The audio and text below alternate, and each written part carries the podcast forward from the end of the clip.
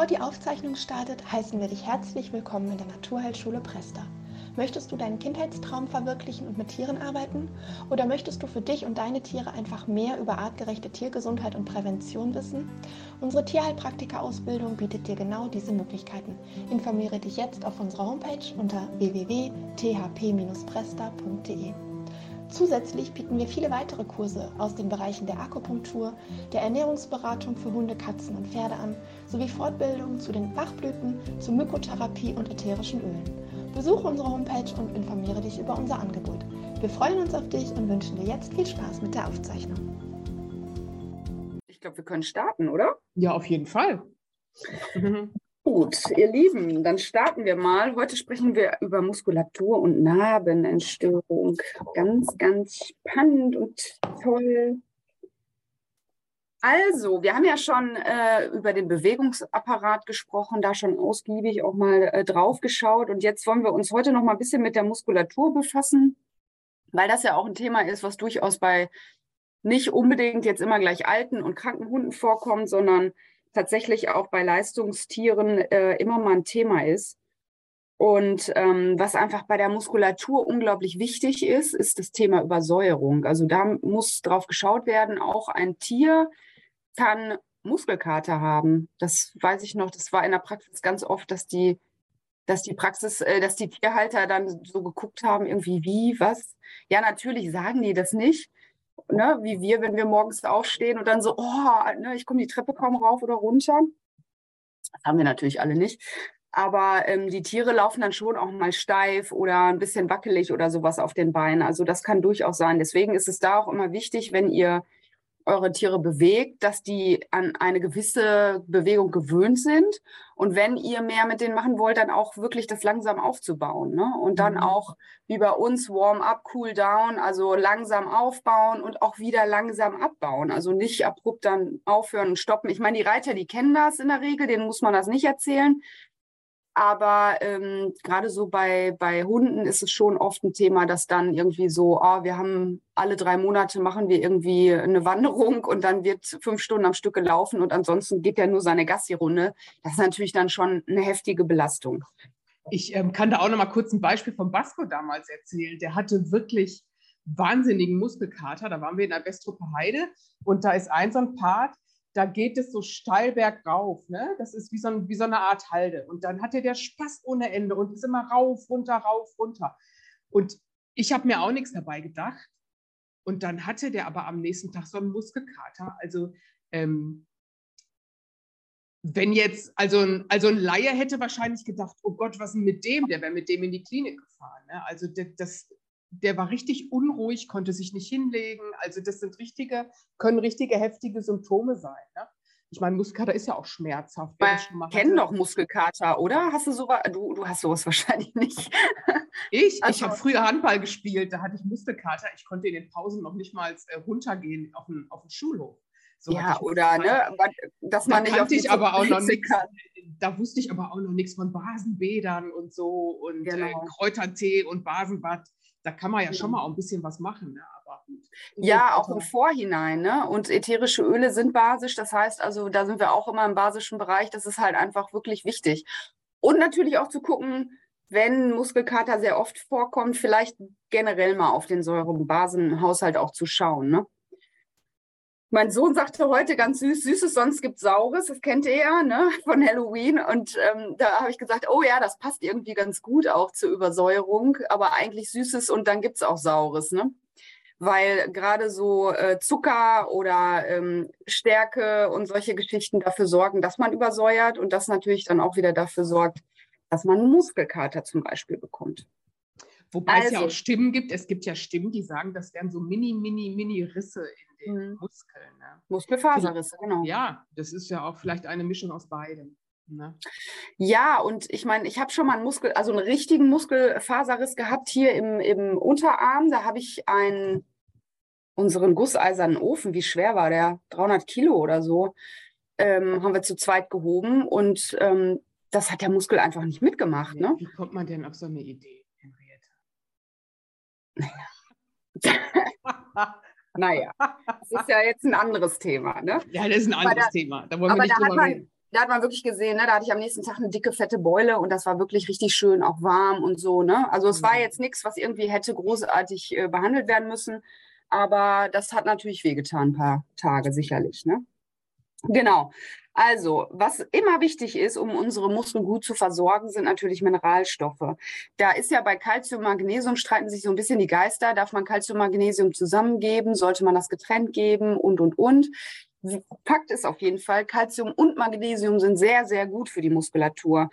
Magnesium weiß man ja mittlerweile hat auch die äh, wundervolle Aufgabe, dass das die Muskeln entspannt. Also gerade bei Muskelkrämpfen gibt man ja gerne Magnesium. Ich meine, wenn ein richtig heftiger Mineralienmangel vorliegt, hilft auch Magnesium nicht mehr. Das habe ich bei meinem Vater immer miterleben dürfen durch die Niereninsuffizienz dann muss tatsächlich ähm, ja richtig hochdosiert, ganz, also wirklich Spurenelemente und ähm, alles an, an Nährstoffen gegeben werden, was so der Körper einfach nicht mehr aufspalten kann. Aber in der Regel, man kennt ja Schüssler, heiße Sieben, ne? Also das sind so diese klassischen Sachen, die man einfach mal bei Muskel, Muskelkrämpfen auch geben kann.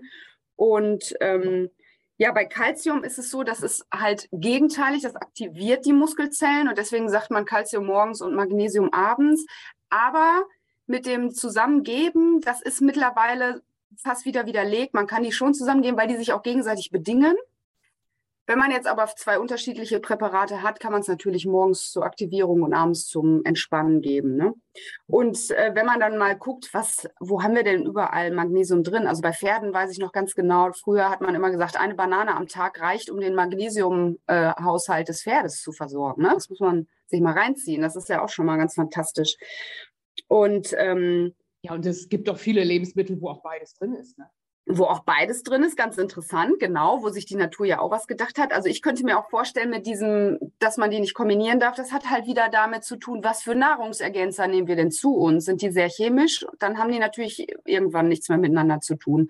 Wenn wir aber Dinge nehmen, die sowieso in, in Lebensmitteln enthalten sind oder halt wirklich aus natürlichen Stoffen, dann funktioniert das wie so oft. Ne? Und bei Kalzium ist es zum Beispiel, alle Kohlsorten sind ganz fantastisch. Ich futter im Moment meinen Hunden nämlich ganz viel Kohl, weil gerade Kohlzeit hier bei uns ist. Und das ist ja auch neben Schwefel, was da drin ist, auch super für die Gelenke, ne? zum Beispiel. Aber Fisch, Algen und so weiter haben das ja auch alles. So, was sehen wir, wenn wir Probleme mit der Muskulatur haben? Wir haben zum Beispiel das typische Muskelzittern. Wir haben Muskelkrämpfe tatsächlich, sehr unangenehm haben Muskelkater. Also wer schon mal einen Muskelkrampf im Bauch gehabt hat, ne, das ist so mein totaler Horror. Das habe ich ganz oft, wenn ich so Umzüge mache oder bei Umzügen helfe. Und das mache ich natürlich jetzt nicht ständig. Und dann benutze ich meine Bauchmuskulatur in einer Form, die ich sonst nicht benutze. Und dann kriege ich Muskelkrämpfe im Bauch. Das ist sowas von ekelhaft. Also schön reinatmen und dann hoffen, dass es vorbei ist. Und ein basisches Bad nehmen. Ähm, genau, dann können wir natürlich äh, all unsere basischen Anwendungen können wir damit kombinieren, weil wir einfach bei einer Übersäuerung ganz oft sind. Bei älteren Tieren ist es natürlich so, die Muskelmasse bildet sich oft zurück. Das ist normal. Aber auch da, ich bin immer großer Fan davon, auch dem älteren Tier noch so ein Stück Bewegung immer wieder zu ermöglichen, damit die Muskulatur nicht so abbaut. Ne? Also das ist natürlich immer so eine so ganz schmaler Grad, wenn man ein altes Tier hat, dass man wirklich richtig gut beobachtet, wo ist die Grenze und vorher dann schon zurückzugehen, dass man sich den Rückweg noch mit einplant. Ne?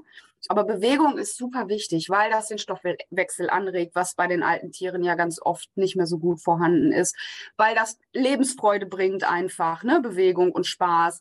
Wenn man noch ein bisschen im Wasser was macht, dann ist es noch schöner, wenn das Tier Wasser liebt. Und auch und für die Gelenke, ne? Und weil es für die Zellen total wichtig ist, ne, dass wir die Zellen immer schön entgiften, reinigen und so weiter. Das funktioniert ja beim älteren Tier auch nicht mehr so gut.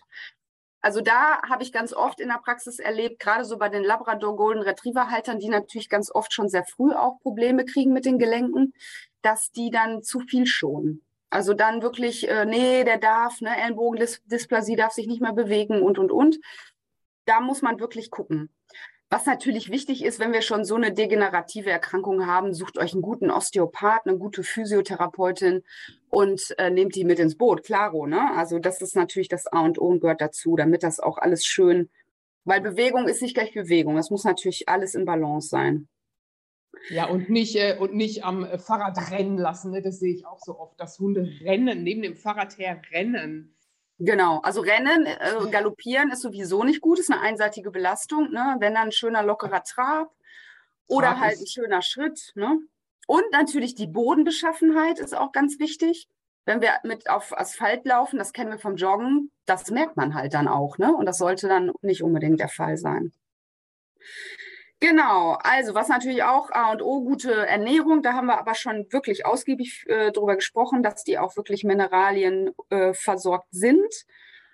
Und ähm, was für, für ähm, was passieren kann, wenn wir eine schlechte Muskulatur haben, das auch natürlich schon bei Hunden, die jung sind, wenn die aus dem Tierschutz kommen, wenn die aus schlechter Haltung kommen, dann sind die ganz oft schlecht bemuskelt, weil die nicht viel sich bewegt haben, weil die irgendwo an einer kurzen Kette gehalten wurde, wurden, weil die Pferde zur Zucht nur in der Box waren und zur Zucht genutzt wurden, jahrelang. Also das ist ähm, eine unglaubliche Belastung für den Körper. Und dann kommen natürlich Dinge wie äh, Wirbelblockaden, dann können schneller mal Bänderrisse oder Bänderanrisse ähm, oder Überdehnungen entstehen. Dann haben wir irgendwann natürlich, äh, dass kein Knorpel mehr vorhanden ist, weil das nie großartig aufgebaut wurde und direkt die Knochen aufeinander reiben, Kissing Spines, bla bla bla. Also all diese Geschichten ähm, sind dann eine Folge auch von einer schlechten Bemuskelung und das bedingt sich natürlich auch gegenseitig. Ne? Also da immer dran denken, guter Muskelaufbau, eine gute Bemuskelung ist wirklich eine kleine Versicherung für einen guten Bewegungsapparat. Und da können wir natürlich fantastisch die Öle mit einsetzen, weil das ist ja die Grundlage für eine gute Massage. Ne? Und wenn wir jetzt zum Beispiel verletzte Muskelzellen haben, wie durch äh, zu viel Sport, blöde Bewegung, einseitige Bewegung, dann können wir zum Beispiel Immortelle nutzen, weil das wieder abschwellend wirkt. Also wenn es dann schon so ist, ihr kennt das alle, wenn man mal richtig Krafttraining macht, dann sind die Muskeln ja auch aufgepumpt. Das ist letztendlich eine Schwellung. Ne? Und da kann man natürlich mit, wenn man das dann will, kann man das wieder abschwellen. Oder man kann erst Fotos machen und dann abschwellen. Oder Copaiba ist ganz fantastisch auch, um Zellen wieder in die Regeneration zu bringen. Die echte Kamille ist auch sehr schön die äh, sorgt dafür, dass wirklich die Heilungsprozesse wieder angeregt werden. Wir wissen, ne, Kamille ist ein super gutes Heilkraut, super altes Heilmittel, beruhigt auch ne, die Muskulatur. Und wenn wir jetzt ein bisschen äh, für den Muskelaufbau was tun wollen, ist fantastisch Majoran, ist ein ganz tolles ähm, Muskulaturkraut. Das ist auch ganz toll, wenn so Muskelkrämpfe durch zum Beispiel äh, Dauerrolle, Scheinträchtigkeit, dann haben und die Damen ja auch ihre Muskelkrämpfe. Ne? Das ist ja auch nichts anderes. Und da ist zum Beispiel Majoran auch ganz fantastisch. Damit eine Massage ist total gut. Lavendel ist ganz, ganz toll auch mal wieder für die Muskulatur, um die zu beruhigen. Wenn wir es mit Muskelzittern zu tun haben, was ganz oft ältere Tiere haben, da merkt man dann schon, dass da äh, tatsächlich entweder die Muskeln jetzt überbelastet wurden, dann fangen die an zu zittern, oder dass sie einfach ähm, tatsächlich auch übersäuert sind, weil der Säurebasenhaushalt einfach nicht mehr so gut funktioniert, oder weil die Ernährung nicht stimmt, bla bla bla. Nervöse Tiere haben das auch ganz oft, aber auch da ist es nicht nur ne Nervosität, auch da sollte man gucken. Manchmal ist es auch, gerade wenn so die Hinterbeinchen zittern, kann es auch vom Iliosakralgelenk kommen, dass man einfach guckt, dass das Kreuzdarmbein in Ordnung ist und das lockert und löst. Ja, und da haben wir die ganzen fantastischen Baumöle natürlich, die uns zur Verfügung stehen. Fichten- und Tannenöle, Dorado Azul ist dafür auch ganz, ganz toll. Das kühlt ein bisschen. Wacholder ist ein ganz schönes Muskulaturöl. Wintergrün haben wir ja leider jetzt nicht mehr in Europa, aber das war auch sehr, sehr schön und auch ähm, ja, für die Schmerzlinderung ganz fantastisch. Und wenn wir dann ein bisschen anregend, also sorgen wollen dafür, dass der Stoffwechsel wieder in, in Gang kommt, dann können wir natürlich Sachen wie Rosmarin nehmen oder schwarzer Pfeffer, bitte verdünnt. Ne, das sind alles auch heiße Öle. Blauer Eukalyptus ist nicht ganz so heiß, aber wenn man den normalen Eukalyptus nehmen würde und das dann kombiniert mit Kiefer, ist sehr, sehr gut für die Durchblutung nach der Bewegung, nach dem Spaziergang. Auch wenn äh, man weiß, okay, heute haben wir gut trainiert, ne, dann kann man das auch mal vorher schon drauf machen. Also wenn man jetzt irgendwie, weiß ich nicht, zum Turnier will oder so, dann kann man auch vorher da schon mitarbeiten. Und ähm, da dann ein schönes fettes Öl dazu nehmen und dann richtig schön die Muskulatur durcharbeiten. Als Akupressur können wir zum Beispiel den Magnesit nehmen und dazu dann Wacholderöl haben wir jetzt hier im Buch als äh, Beispiel. Und da ist Gallenblase 34 ein ganz fantastischer Punkt, weil der nährt die Muskeln und er sorgt auch dafür, dass es zum Beispiel krampflösend und gefäßerweiternd ist. Also auch wenn wir jetzt mal so Situationen haben, wo wir merken, boah, das ist wirklich jetzt, ne, die Muskulatur ist sehr, sehr verspannt, dann kann man den einfach zwischendurch mal ein bisschen akupressieren, weil der den Blut- und Energiefluss auch wieder in Schwung bringt und ähm, auch dafür sorgt, dass nachher nicht so extreme Muskelschmerzen dann da sind. Ne? Und das ist auch generell super für alle möglichen Bewegungsapparatabläufe, bei Lahmheiten und, und, und. Der Gallenblase 34 ist doch auch ähm, ist doch äh, der Öffner des Gürtelgefäßes, oder? Gallenblase 34. So, ein Moment. Ja. Hm. 43 oder 34? 34. Schauen wir mal nach. Genau, welche Heilsteine sind noch gut? Aragonit, Wassermelon, Turmalin und der Rhodonit. Das sind so Steine, die man da auch sehr schön einsetzen kann. Also bei der 41, der 41 wäre das gewesen. Ja, genau. Ja.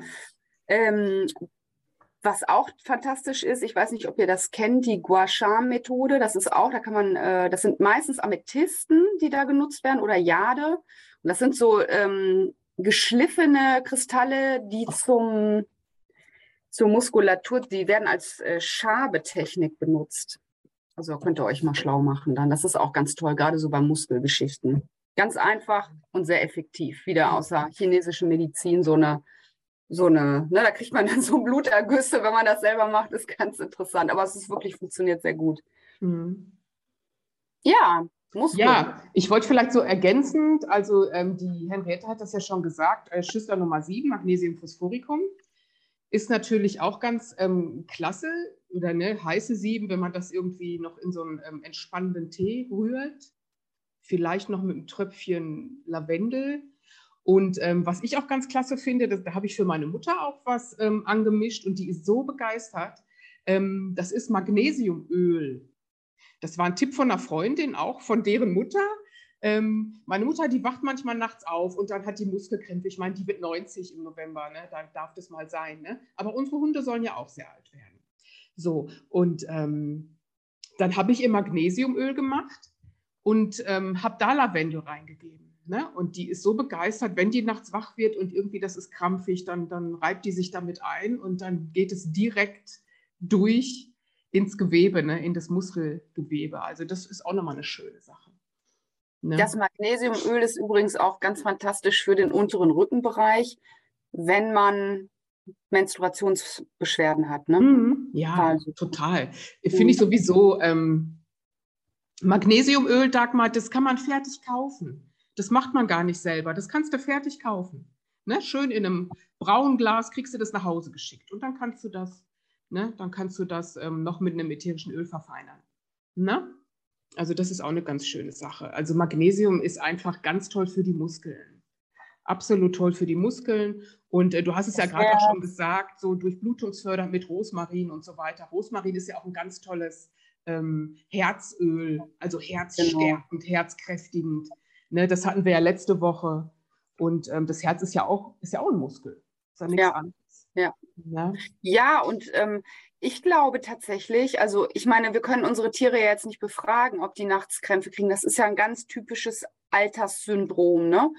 Und ähm, der Dante, der hat es schon oft, dass der manchmal nachts so aufspringt, dass ich denke, oh mhm. Gott, dass der das überhaupt noch hinkriegt, ne? dass der auf einmal so da, da steht und dann Klar, kann auch sein, dass er gerade irgendeine Fantasie hat oder so, ist ja jetzt auch nicht mehr so ganz äh, manchmal bei sich. Aber dann marschiert er so los und dann denke ich auch ganz oft, will raus und so, ne? Bewegt sich einfach. Der macht dann gar nicht Pipi oder so, sondern der läuft dann rum. Mhm. Da habe ich auch schon oft gedacht, nicht, dass der vielleicht auch nachts mal so aufspringt, weil, weil er Pinne hat oder weil er halt wirklich auch mal so, ne? Je nachdem. Ähm, der hat das, noch eine gute Muskulatur für sein Alter, aber trotzdem könnte ich mir gut vorstellen. Ja, das ist ja durchaus möglich. Ne? Und, dann, ne? und dann läuft er ein bisschen, streckt sich vielleicht und dann, und dann geht es wieder. Ne? Das ist genau. ja durchaus möglich, weil ansonsten hat er ja keine Blockaden. Also das habe ich schon oft bei Hunden erlebt. Ähm, je nachdem, manche Hunde reagieren natürlich auch extrem, das wissen wir ja. Ne? Aber äh, wenn die so schreiend aufspringen zum Beispiel, dann kann das sein, dass die da mal eine Wirbelblockade haben oder so. Die wissen ja nicht, was das ist. Und wenn da ein Nerv eingeklemmt ist und es zieht durch den ganzen Körper, die können das ja nicht einordnen. Und da, ja. also, ne, wenn das mal der Fall sein sollte, ruhig bleiben, das muss wirklich nichts Schlimmes sein. Ähm, gucken, was passiert und dann ähm, den Hund beruhigen und eine Massage vielleicht erstmal schön, eine entspannende Massage und dann geht man ab äh, zu Physiotherapeutin oder zu Osteopathen oder wie auch immer. Genau, ähm, das kann auch wirklich schon total viel machen. Ich habe das immer wieder, dass Kunden anrufen und sagen, oh Gott, der läuft nicht mehr oder der humpelt total. Mhm. Dann ne, so ein paar Handgriffe, ein bisschen die Muskulatur lockern und dann laufen die schon relativ schnell wieder gut. Was aber genau, wie du sagst, nicht heißt, dass man das jetzt einfach sagt, okay, lassen wir das jetzt so, das ist wieder prima. Nein, wirklich gucken dann auch, ne, was ja, ist Auf jeden Fall. Habe ich auch öfter schon gehabt bei ganz kleinen Hunden. So die ganz kleinen Hunde, die rennen ja auch Treppe rauf, Treppe runter. Das machen die tausendmal. Und irgendwann humpeln sie dann. Dann war das einmal zu viel. Ne? ja, oder ne, bei den Kleinen ist ja die Patella-Luxation ein ganz großes Thema. Das, Bleibt die ja. Patella hängen und dann, mhm. ähm, hahaha, der macht immer so lustig auf drei Beinen. Ne? Mhm. Das ist äh, gar nicht so lustig. Ja, genau. ihr Lieben. Dann sind wir bei den Narben. Narben hat ja wahrscheinlich jeder von uns, hat irgendwo eine Narbe. Ne? Und die Tiere ja dann doch irgendwann meistens auch mal. Also wir haben ja erstmal aufgeführt, energetisch gestörte Namen, wie man die überhaupt erkennt.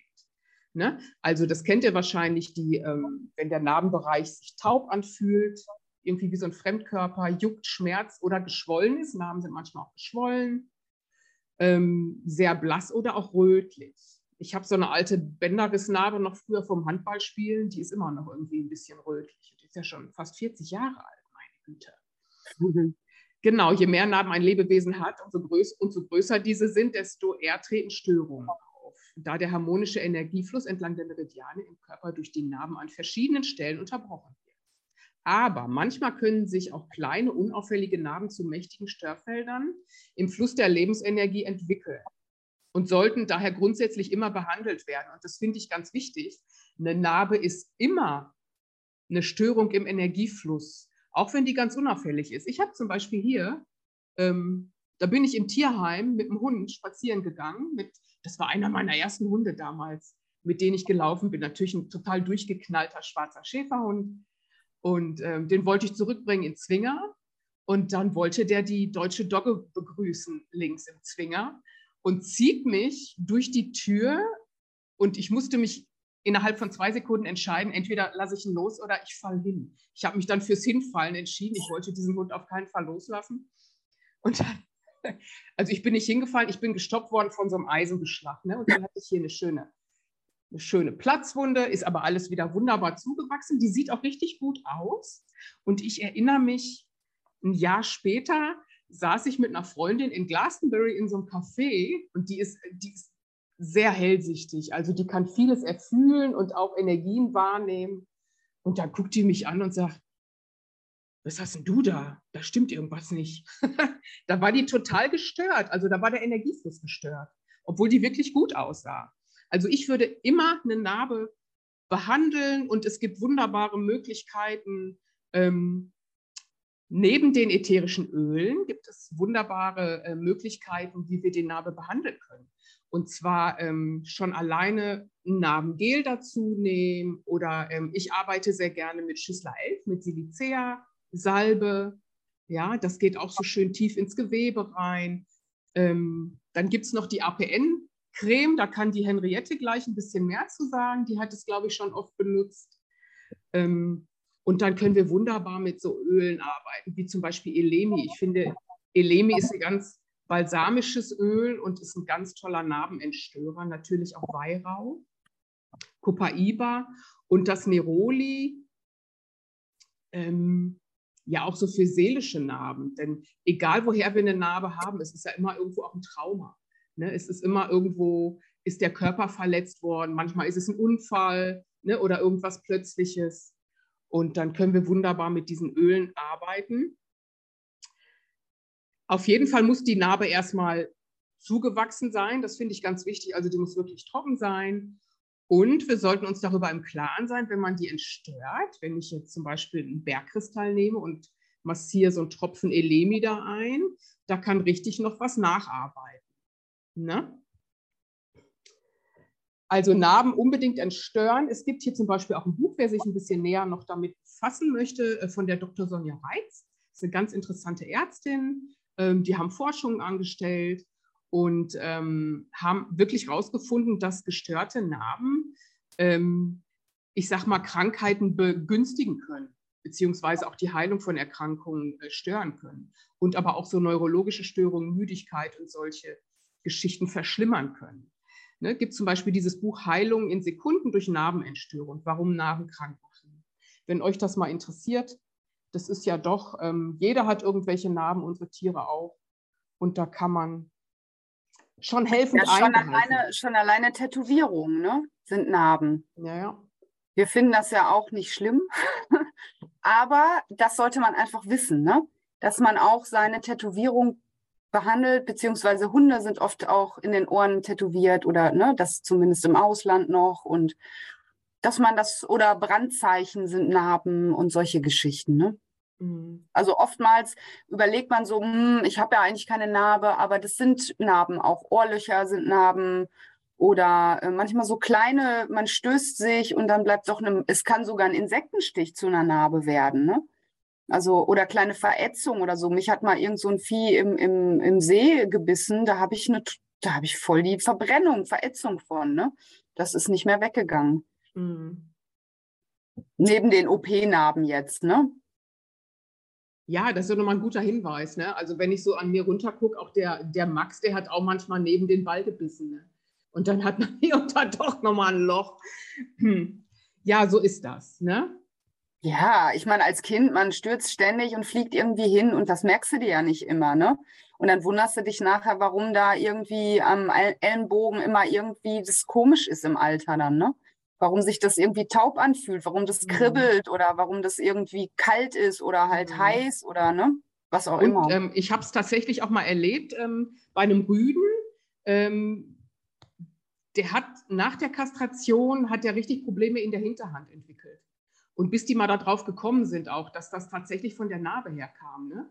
Und ähm, genau. Gott sei Dank, das war ähm, damals die äh, Tierärztin, die hat das erkannt und äh, die, hat, die hat das entstört auf ihre Art und Weise. Und danach war das weg. Das war also wunderbar. Wir haben hier im Buch auch eine schöne Narbenmassage. Einfach mal aufgeschrieben, damit ihr sowas an der Hand habt, wie man das zum Beispiel machen könnte. Ja, man kann also mehrmals am Tag einen Tropfen Elemi und Lavendel mit einem Teelöffel Fettenöl in den Händen verreiben und mit sanften Bewegungen im Bereich der Narbe einreiben. Also man kann zum Beispiel ein Mandelöl nehmen, das ist immer ein sehr, sehr mildes Öl, für Allergiker geeignet. Das ist ein ganz feines Öl. Ist die Narbe hart oder wulstig, empfiehlt sich eine Massage mit Jojobaöl. Jojobaöl ist ja ein ganz tolles ähm, Öl auch so bei Schwangerschaftsstreifen, was ja natürlich auch Narben sind letztendlich. Ne? Ähm, und es regt den Lymphfluss an. Oder zum Beispiel mit einer Mischung aus Jojobaöl und Scherbutter, was super, super pflegend dann auch noch ist und richtig tief reingeht. Jetzt kann man in einem Teelöffel Jojobaöl zwei Tropfen Elemi mischen. Nun befeuchtet man die Narbe mit einem Lavendelhydrolat. Das wäre jetzt optimalerweise. Hydrolat wisst ihr wahrscheinlich, das ist ähm, die Flüssigkeit, ähm, das Wasser, was beim Destillieren übrig bleibt, wo aber schon einige äh, Wirkstoffe drin sind. So ein Hydrolat riecht ja auch. Also ein Lavendelhydrolat riecht nach Lavendel. Nicht so stark wie ein Öl, ist von der Wirkung her natürlich auch nicht so stark wie ein Öl. Aber es ist einfach viel, viel, viel zu schade, um Hydrolate einfach wegzukippen man kann das ja zum Beispiel auch für solche Massagen nehmen oder auch ganz einfach für die Körperpflege, für die Gesichtspflege, ne, bevor man dann ein Öl einmassiert. Das soll ja immer in die feuchte Haut, damit es auch wirklich vom Gewebe aufgenommen werden kann und Feuchtigkeit bindet. So, jetzt befeuchtet man die Narbe mit einem Lavendelhydrolat und massiert das Öl mit dem Daumen oder einem polierten glasklaren Bergkristall so lange in die Narbe ein, bis das fette Öl komplett eingezogen ist. Mal hier habe ich jetzt zum Beispiel so einen Bergkristall, der sieht aus wie ein Tropfen. Ne, da würde ich jetzt so zum Einmassieren, würde ich diese runde, größere Seite nehmen. Ne? Die andere würde ich eher so für die Akupressur-Massage nehmen. Anschließend geben Sie mit einer ähm, Amethyst- oder Bergkristallspitze im Zickzack mehrmals über die Narbe, um sie zu entstören. Also wirklich im Zickzack darüber, ein paar Mal, vielleicht dreimal hin und zurück. Das Tier wird Ihnen zeigen, wenn es genug ist. Genau. Weitere narbenentstörende Heilsteine sind der schwarze Turmalin, der wird auch Schörl genannt, und auch wieder der Rhodonet. So könnt ihr das machen, so könnt ihr eine Narbe entstören. Ne, und ich sagte ja gerade schon, es kann was in Wallung kommen. Es kann also passieren, dass die vielleicht auch noch mal ein bisschen anschwillt, weil da was arbeitet. Ne? Ich habe letztens gehört, ähm, Henriette von einer Bekannten, ähm, die hatte den Nabel von ihrem Pferd entstört, mit, hat dafür die APN-Creme genommen. Hast du da auch schon mal Erfahrung mit? Also na, den Nabel an sich behandle ich ja grundsätzlich immer, ne, mit Myrrhe auch. Und äh, mhm. äh, das ist letztendlich ja ähnlich wie eine Narbenentstörung. Also das macht definitiv Sinn, weil wir haben da ja auch alle eine Narbe. Ne? Das mhm. ist schon mal von Geburt an so gegeben. Ne? Ist zwar eine natürliche, aber auch da läuft ja oft ganz, ganz viel falsch. Und äh, die APM-Creme ist halt ganz toll, weil man da wunderbar Öle untermischen kann. Also ich habe die immer in meiner Praxistasche dabei gehabt und habe mir dann immer so einen Klecks auf die Hand gemacht und dann das entsprechende Öl dazu mhm. und konnte dann halt direkt vor Ort äh, das anwenden, weil gerade, was du eben schon sagtest, Kastrationsnarben, also wenn ihr mal guckt bei euren Tieren, die sind ganz oft kalt. Also da ist ganz oft keine gute Durchblutung, wenn die älter sind. Ne? Und die müssen immer entstört werden. Also das ist tatsächlich grundsätzlich ein Problem. Und das ist erstmal jahrelang wird man das nicht merken und dann irgendwann fangen die an zu tröpfeln und dann ne, werden die inkontinent oder es geht dann irgendwie schon in den Nierenbereich oder oder oder. Mhm. Also da sollte man definitiv auf jeden Fall entstören. Das kann man mhm. natürlich auch mit einem guten Aloe Vera Gel machen oder was ich halt bei meinen Narben äh, gemacht habe. Ich habe jetzt viele Narben gehabt, die konnte ich nicht so anfassen. Also es gibt auch viele, die können ihre Narben nicht einfach berühren, weil die super berührungsempfindlich sind. Also ich habe zum Beispiel auf der, auf der Nase eine sehr große Narbe, die ist auch viermal operiert worden und ich habe da früher nicht drauf fassen können weil da auch ähm, Nasenscheidewandtransplantation und so ein Zeug stattfand. Und da habe ich angefangen mit ähm, Rotöl, mit dem Johanniskrautöl. Das ist ja auch ein sehr schönes Öl bei Muskulaturproblemen, aber halt auch beim Nervensystem. Und da kann man sich dann zum Beispiel Heiligen Weihrauch oder Neroli oder sowas mit oder Elemi mit einarbeiten, je nachdem. Bei mir war es jetzt ein Unfall. Also wir hatten da jetzt auch äh, ein Trauma, beziehungsweise jede Narbe ist ein Trauma. Und wenn es der die Abnabelung ist, ne, oder die Kastration, eine Operation ist immer ein Trauma. Also da kann man natürlich äh, wirklich gut gucken, welches Öl ist jetzt das, was ich auch seelisch brauche. Und da habe ich wirklich lange daran arbeiten müssen, bis da wieder Gefühl reinkam. Genauso bei meiner Kaiserschnittnarbe, das hat ewig gedauert. Oder meiner Blinddarmnarbe, die ist sehr groß, die war sehr wulstig, die war sehr rot. Da hatte ich jahrelang als junges Mädchen immer wieder Schmerzen und Probleme. Eierstock war komplett verwachsen mit der Narbe. Ne, dann so Themen wie Schwangerschaft nicht möglich, bla bla bla. Und die habe ich dann auch behandelt, jahrelang, weil die war auch ganz unangenehm und auch manchmal sogar so schorfig. Ne? Das kann halt auch sein, dass die, je nachdem wie dick und wulstig die sind, dass die dann auch noch so ein bisschen immer was absondern. Und dann bin ich ja doch schwanger geworden tatsächlich und ähm, war zwar leider ein Kaiserschnitt, aber ich habe dann die Gunst der Stunde genutzt und habe die, ähm, äh, die Ärztin gefragt, ob sie sich bitte mal meine Eierstöcke angucken kann, weil die ja so verwachsen immer waren. Und die waren jetzt nicht mehr verwachsen. Und das fand ich ganz spannend, weil das habe ich auch gespürt. Ich hatte ja auch wieder einen Eisprung und so. Ne? Das hatte ich ja vorher nicht, weil die ja verwachsen waren. Die, also der eine war absolut untätig. Und ähm, was halt auch ganz viel äh, unterstützt oder was einfach ganz elementar ist, ist sind natürlich die, die Lebensumstände. Ne? Ich habe natürlich irgendwann mein Leben komplett verändert und mich gesund ernährt und nicht mehr so viele Giftstoffe und bin achtsam mit mir umgegangen. Und dann können sich solche Verwachsungen auch wieder auflösen, die ja wirklich sehr, sehr gefährlich werden können. Hm, interessant. Mhm. Ich möchte noch mal was zu dem Johanniskrautöl sagen, so ein kleines mhm. Stichwort. Das ist ja wirklich ein ganz, ganz, ganz feines Öl. Mhm. Ähm, Johanniskrautöl. Johanniskraut wächst zum Beispiel bei uns im Garten. Wir lassen immer ein großes Stück stehen, was wir nicht abmähen, weil da ganz, ganz viel Johanniskraut wächst. Und ich sage ja immer, die besten Kräuter wuchern. Ähm, und ich habe letztes Jahr ähm, selber ein Rotöl angesetzt, also ein Mazerat mit einem guten Olivenöl. Da habe ich ein großes helles Glas genommen, habe die ähm, gelben Johanniskrautblüten gepflückt, habe das mit ähm, Olivenöl aufgefüllt und habe das vier Wochen in der Sonne stehen lassen, habe es immer mal geschüttelt und dann wird das so rot, das Öl. Und das ist ein ganz, ganz tolles Öl für Massagen, aber ähm, also für Entspannungsmassagen auch und Muskelmassagen. Also es, es, ähm, es ist wahnsinnig gut auch für die Muskeln. Und gleichzeitig, das wisst ihr bestimmt, ist Johanniskraut ja auch so aufhellend, stimmungsaufhellend. Ne? Und eine Bekannte von mir, die hat eine schwerstbehinderte Tochter und hat bei der Massagen äh, gemacht mit dem Öl an den Händen, an den Füßen, überall so am Rücken. Und die hat nur noch gelacht die ganze Zeit. Ne? Weil da, da, die war so glücklich, das war so schön. Und das ist auch ein ganz tolles Öl, was ich meinem Vater, der hat so ein bisschen Probleme auch ähm, mit dem Oberschenkel im Moment, ähm, für die Massage dann fertig mache. Und da kann man dann natürlich auch nochmal ätherische Öle reingeben, wenn man möchte. Ne? Und wir haben ja hier auch noch so ein paar Beispiele genannt, ähm, wie man auch die entstörenden Öle zum Beispiel, bei welchen Narben man die auch noch vielleicht kombinieren kann mit anderen Ölen. Zum Beispiel, wenn ich jetzt eine Hündin habe, die ähm, hatte eine Mamatumor-OP und da wird ja manchmal die, die Milchleiste gleich mit weggenommen. Hat natürlich den Nachteil, weil sich dort auch der Magenmeridian befindet, ne, dass es sein kann, dass anschließend ähm, ja Magen-Darm-Probleme Probleme auftreten können. Und um das auch so ein bisschen zu stärken, zu regulieren, könnte man zum Beispiel auch gleich mit Fenchel oder Anis oder Pfefferminze arbeiten. Ne? Und, da ähm, hast du ähm, auch die Hormone dann gleich noch mit drin, ne? die werden dann auch noch ein bisschen besänftigt. Genau, und dann kann man zum Beispiel einen Orangenkalzit nehmen, der ist sehr gut für den Unterleib, fürs Verdauungssystem, immer, immer mal im Wechsel vielleicht mit dem Bergkristall. Ne? Oder hier, ne, ja, bei einer,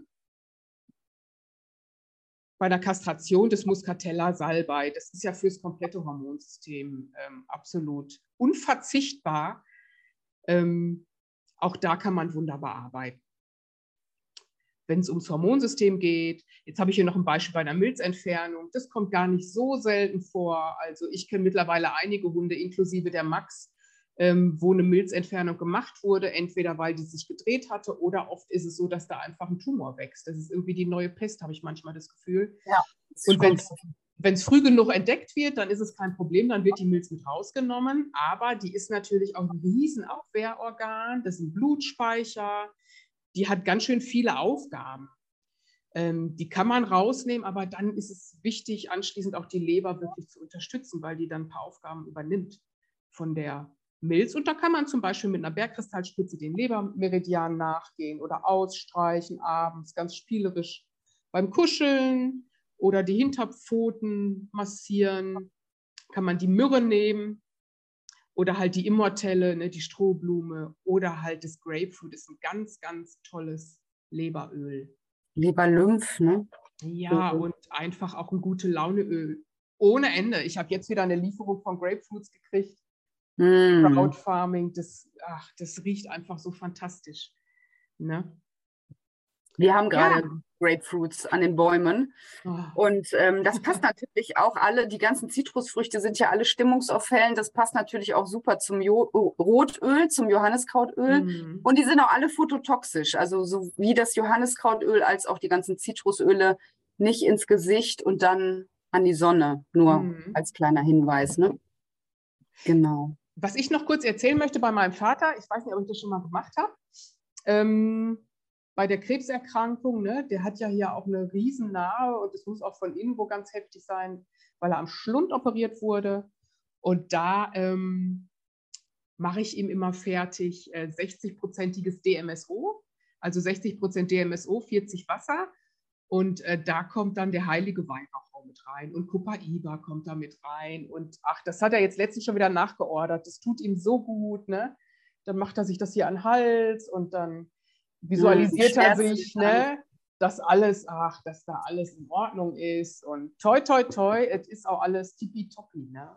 Schön. Ja, nach fast zwei Jahren, also da sind wir alle glücklich. Toll, sehr gut. Ja.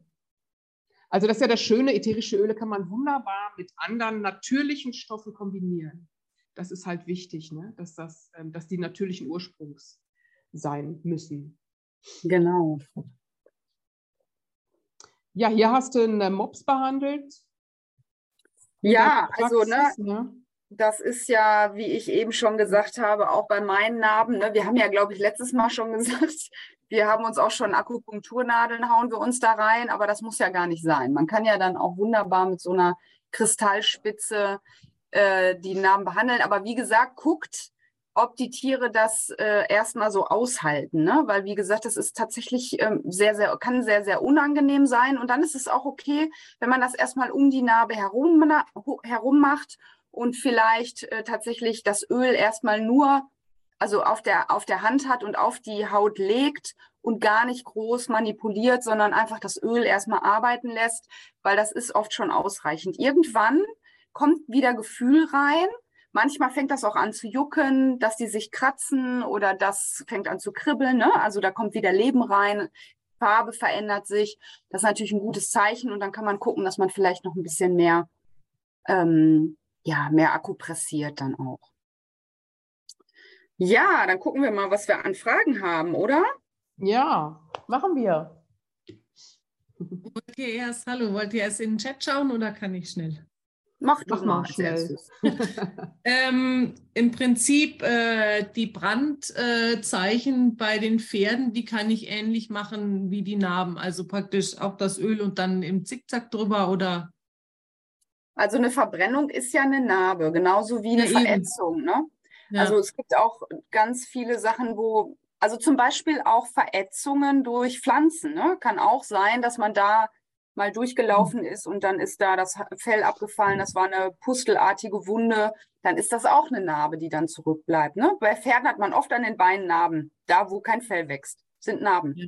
Mhm. gut, ich habe, wie gesagt, ich habe jetzt ein Brandzeichen, da würde ich, gut, Elimi habe ich nicht, dann gehen die anderen eben auch. Weihrauch, Neroli habe ich auch nicht, Copaiba, Lavendel.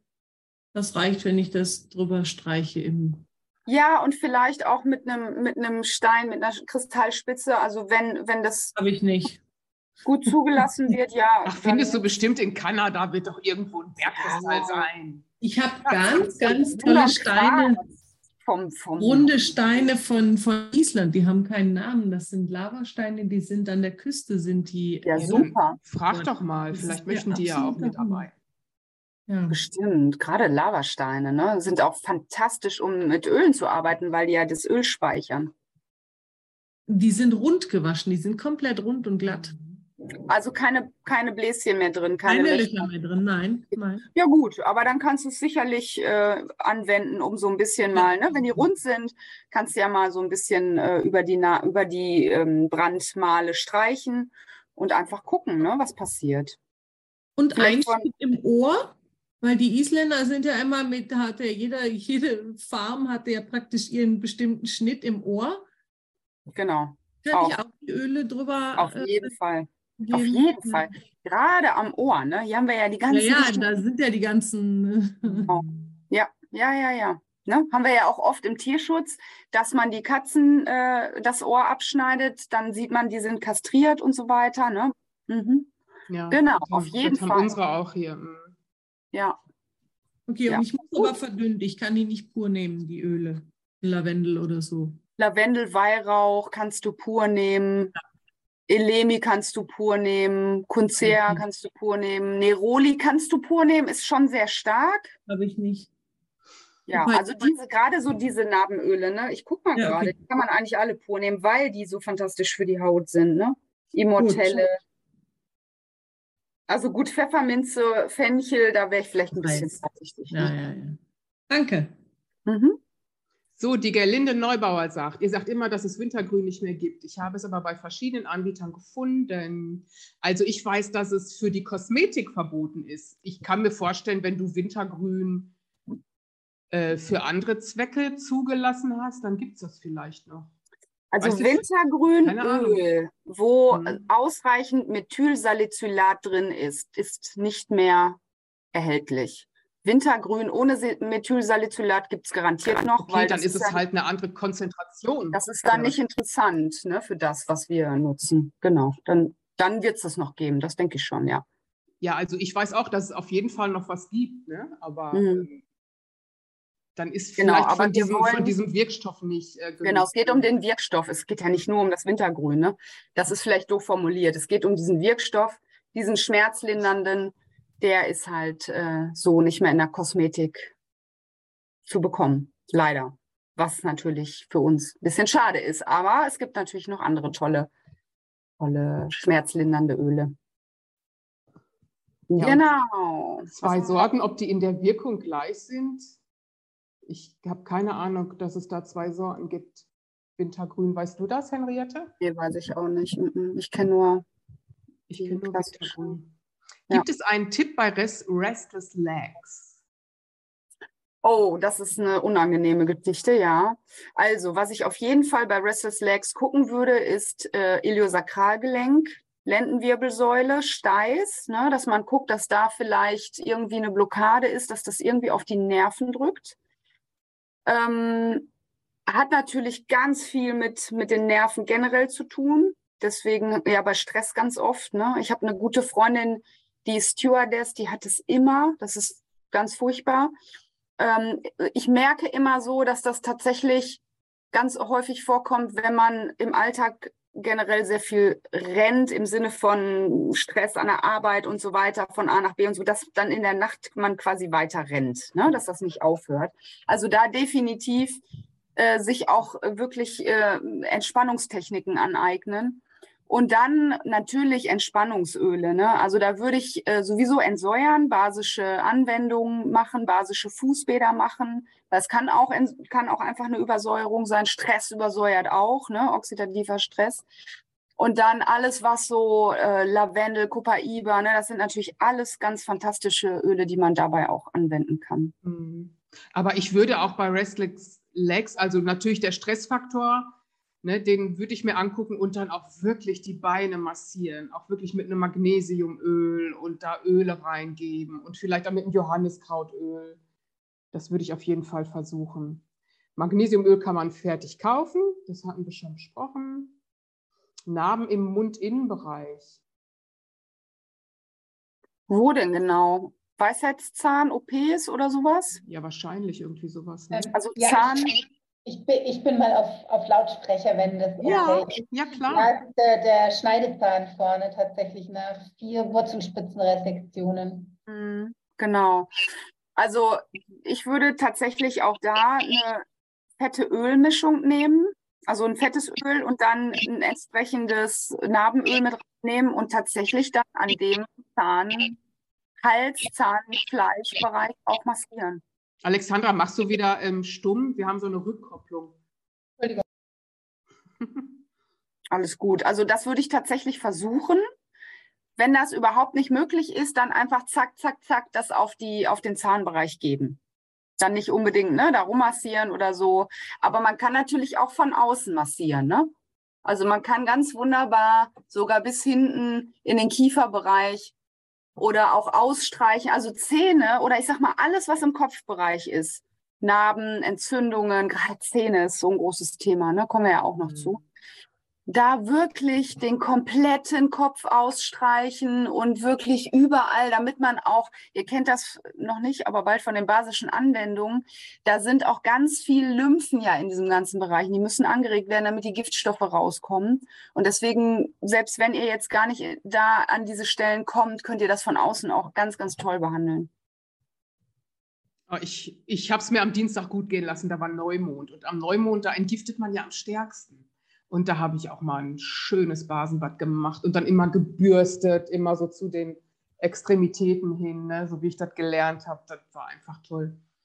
Bei einer Katze die Kastrationsnarbe entstören, wenn sie sich nicht am Bauch anfassen lassen will. Weißt du was? Da würde ich in der Aura entstören. Ich würde im Energiefeld entstören. Das, also meines Erachtens reicht es bei einer Katze.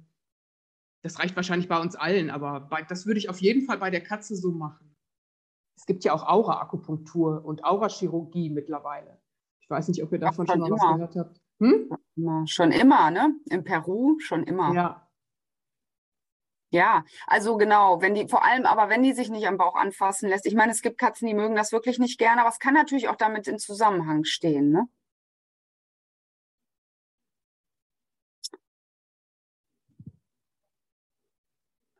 Ja, Wintergrün, Wintergrün passt zwar nicht zum Thema, aber wie kann man einen Jagdtrieb besänftigen beim Hund? Aber da kommen wir nächstes Mal zu. Da geht es doch um Verhalten und. Ähm, haben wir nicht nächstes Mal Parasiten? Ach ja, richtig. Danach haben wir, glaube ich, die Psyche, ne? Danach haben wir die Psyche, erst die Parasiten. Ja. ja. Genau. Ich denke, da passt das gut hin.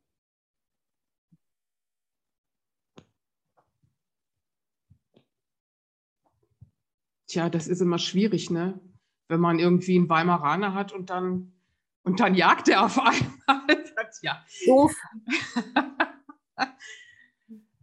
Ach, ich hatte ja, also mein, mein Seelenhund war ja der Basko, schwarzer Schäferhund, wahrscheinlich ein schwarzer kleiner Belgier. Ne? Und da, mit dem konntest du an Kaninchen einfach vorbeilaufen, das hat ihn überhaupt nicht interessiert, bis zu dem Tag, wo das Kaninchen losgerannt ist da war es vorbei. Das hat so einen Spaß gemacht, da hinterher zu rennen.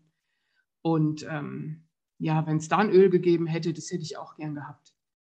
Aber natürlich, vielleicht kann man da ja irgendwie noch ein bisschen positiv drauf einwirken, aber vielleicht hat die Henriette ja. da ein bisschen bessere Erfahrung. Also ich bin ja mit Jagdhunden groß geworden und ich sag mal, so ein, so ein Trauerdackel, wenn der irgendwie auch in so einen, in so einen Kaninbau reingeht, dann ähm, kannst du dem an den Hinterbein wieder rausziehen und der geht da trotzdem wieder rein. Ne? Mhm. Aber, ähm, Aber also der Dante, der Dante ist doch auch. Ähm, alle, alle meine ist Hunde. Ein Wischler, sind, ne? Ich habe nur Jagdhunde. Ja, Wischler, ein Rhodesien-Ritschbeck ist auch ein Jagdhund, eine deutsche Dogge ist sogar ein Jagdhund, ist ein Saupacker. Also auch die haben Jagdtrieb. Und ähm, meine Eltern haben ja immer bayerische Gebirgsschweißhunde gehabt. Wir haben die auch jagdlich ausgebildet. Also von daher ist mir das durchaus schon bewusst, was das bedeutet, wenn die kreischen durch den Wald rennen und dann noch laut geben. Aber es ist halt einfach, dafür sind sie gezüchtet worden. Ich habe es jetzt bei meinem Hund so gemacht, dass ich wirklich von Anfang an alternative Möglichkeiten gegeben habe. Also ich habe ganz viel Apportiertraining gemacht. Ich habe Frisbee, Nasengeschichten, also ne, Suchspiele. Äh, Mantrail haben wir zwar nie gemacht, aber dafür ganz viel alternative Schnüffelgeschichten. Der hat mit mir gearbeitet. Also solche Tiere müssen einfach Arbeit haben. Das ist halt so. Ne? Und die wollen ihre Nasen benutzen und die wollen rennen, die müssen ihr Adrenalin ausschütten. Das heißt also, mit denen muss, also mit Dante musste ich joggen gehen. Ich hatte da keinen Bock drauf, aber das war halt leider so. Ähm, dreimal in der Woche haben wir trainiert. Also ja, das ähm, gehört leider dazu. Und halt wirklich achtsam sein. Ne? Also ich habe da sehr, sehr viel Acht drauf gegeben, dass, dass ich den da nicht so sich selbst überlasse. Dann passieren natürlich blöde Sachen und die müssen gut kontrollierbar sein, also einfach sehr gut gebunden sein auch an ihren Partner. Und dann kann man natürlich ähm, ne, mit ätherischen Ölen beruhigend arbeiten. Aber das ersetzt natürlich nicht das Training, ne? ganz klar. Und im besten Falle ist es irgendwie ein jagdliches Training, also eine Nachsuche. Ähm, da kann man ganz viel machen, ohne Tiere töten zu müssen. Also da ja, gibt es ja an, dieses Anti-Jagd-Training, wie heißt sie noch, die, ähm, es fällt mir der Name nicht ein, die in Essen ihre Hundeschule hat, die macht ganz, ganz viel mit Jagdhunden. Also da gibt es auf jeden Fall ganz, ganz viel, auch Bücher, Literatur und, und, und. Da kann man sich schon schön schlau machen. Genau, Lymphosarkom, da kommen wir ja auch noch zu, Tumorerkrankungen. Ach ja, stimmt, das hatten wir noch gar nicht. Tumor. Mm, ja, wir haben noch ganz viele spannende ja, Sachen. Lymphosarkom bei Katze. Einarbeitung ins Ohr. Ja, gerade bei solchen Geschichten. Also da gehen wir wirklich, äh, da will ich jetzt gar nicht vorweggreifen, weil gerade sowas ist natürlich ein sehr umfassendes therapeutisches Thema. Ne? Da reicht jetzt Öle in die Ohren rein zu massieren leider oft nicht aus.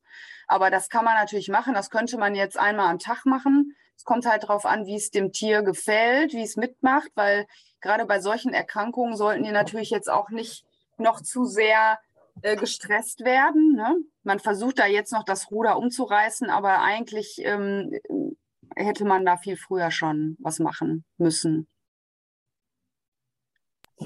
Ja, es wäre wär auch nur sozusagen begleitend, so für die Entspannung. Hm. Okay, ja. Ja gut, ich meine, man kann natürlich dann auch entsprechend die Öle nehmen, die antitumoral sind. Die sind dann meistens auch entspannend. Also wenn, dann würde ich mir schon solche Öle dann auch aussuchen. Und, ähm, und dann schauen, ne, wenn das, wenn, wenn sich das Tier das gut gefallen lässt, vielleicht morgens und abends kann man das durchaus auch machen dann. Oder vielleicht noch äh, vernebeln zwischendurch dass man dann einfach sich eine schöne Atmosphäre schafft. Oder am Abend dann die Massage und dann noch ein schönes Öl vernebeln oder, oder, oder. Da gibt es ja viele Möglichkeiten. Aber ja. da kommen wir noch gut, denke ich, kommen wir noch. Und wichtig noch auch, ne, also dass, ähm, dass es dir auch gut geht, Alexandra. Ne? Also das finde ich jetzt auch wichtig. Gerade man macht sich ja doch große Sorgen, wenn auch ein Tier so krank ist. Und die merken das dann auch, ne? Ja, es ist, es ist ein Patiententier und mhm. ähm, die Besitzerin wird behandelt werden, denke ich. Genau, weil die ist da sehr, sehr, sehr besorgt natürlich, was ich auch verstehen kann, ja. Genau, Dagmar fragt, ob man ätherische Öle nach Gefühl, Intuition kombinieren kann oder gibt es dafür eine Regel? Also ähm, ich bin großer Fan davon, dass man äh, seine Intuition mit reinfließen lässt, weil ich glaube, dass sonst auch ganz viele Dinge ähm, nur halb so gut wirken.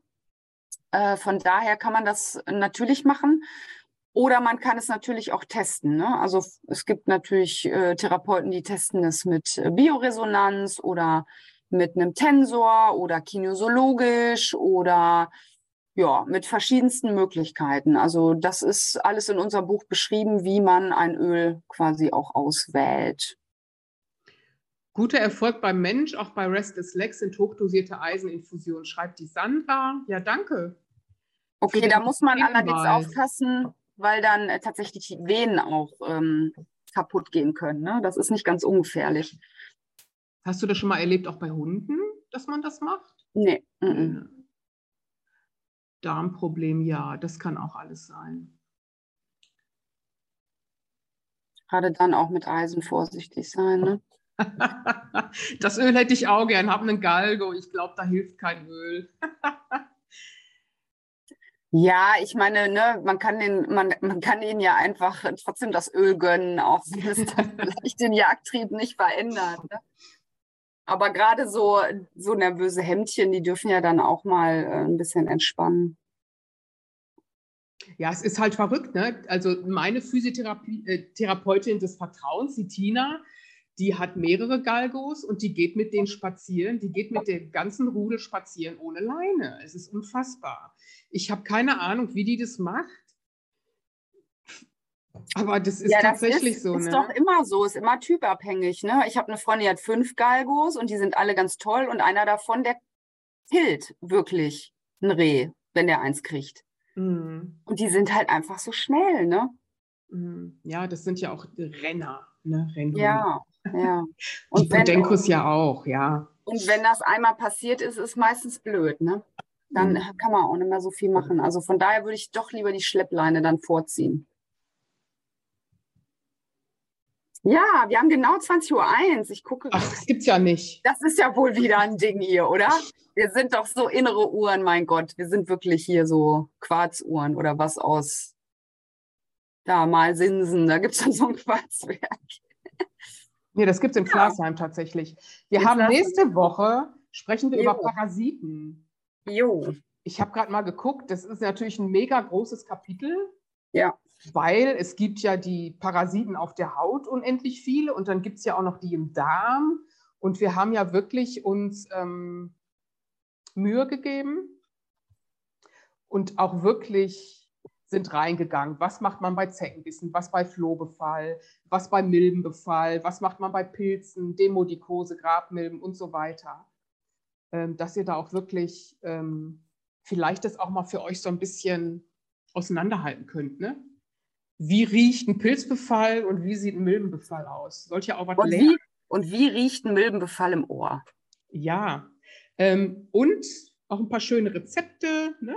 wie man ähm, einen wurmtreibenden Kräuterbrei zubereiten kann oder Henriettes Wummkugeln, die man ja kurz vorm Vollmond und kurz nach dem Vollmond gibt.